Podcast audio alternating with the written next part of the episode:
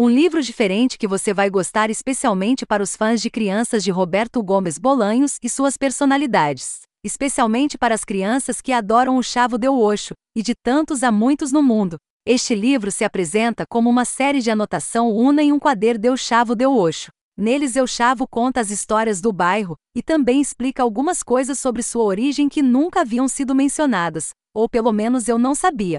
O livro é muito curto, porque basicamente contém um resumo das situações que se apresenta na vecindade e como era tão repetitivas. Pode ser retomado em poucas páginas. A narrativa é muito terna, orando a ternura de Chavo, que com sua inocência simplifica as situações mais difíceis da vida. Foi definitivamente para os fãs, como alguns já disseram.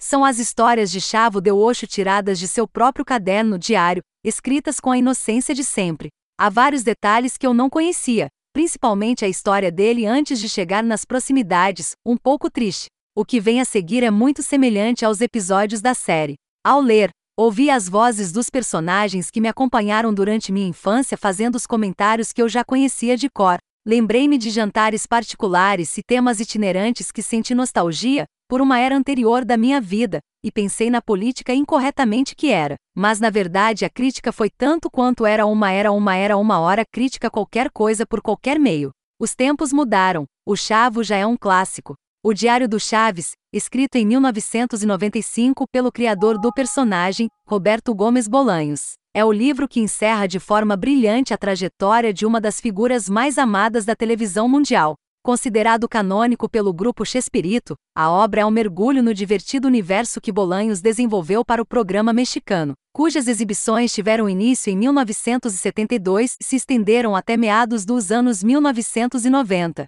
com direito à participação de Chiquinha, Kiko, Seu Madruga, Dona Florinda, Professor Girafales, Senhor Barriga, Dona Clotilde e demais personagens as voltas com os bordões e as confusões que tanto caíram nas graças do público brasileiro.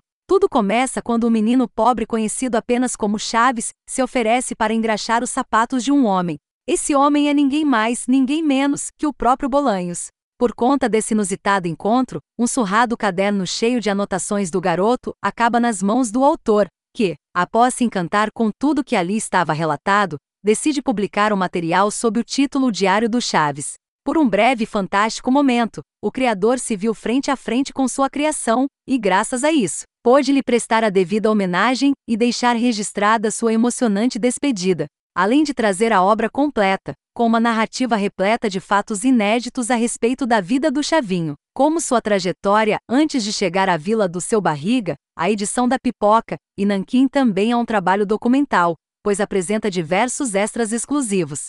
O livro inclui um lindo registro de Florinda Mesa, esposa de Bolanhos e intérprete de Dona Florinda e Pops, sobre a trajetória meteórica do elenco original em apresentações pelo continente. Um texto sobre toda a cronologia do seriado televisivo e sua repercussão no Brasil. Um caderno de fotos repleto de curiosidades sobre os bastidores de produção, uma biografia do autor, capa dura com arte do brasileiro Tobias Daneluz, e mais. As ilustrações originais da obra, feitas à mão também por Roberto Gomes Bolanhos.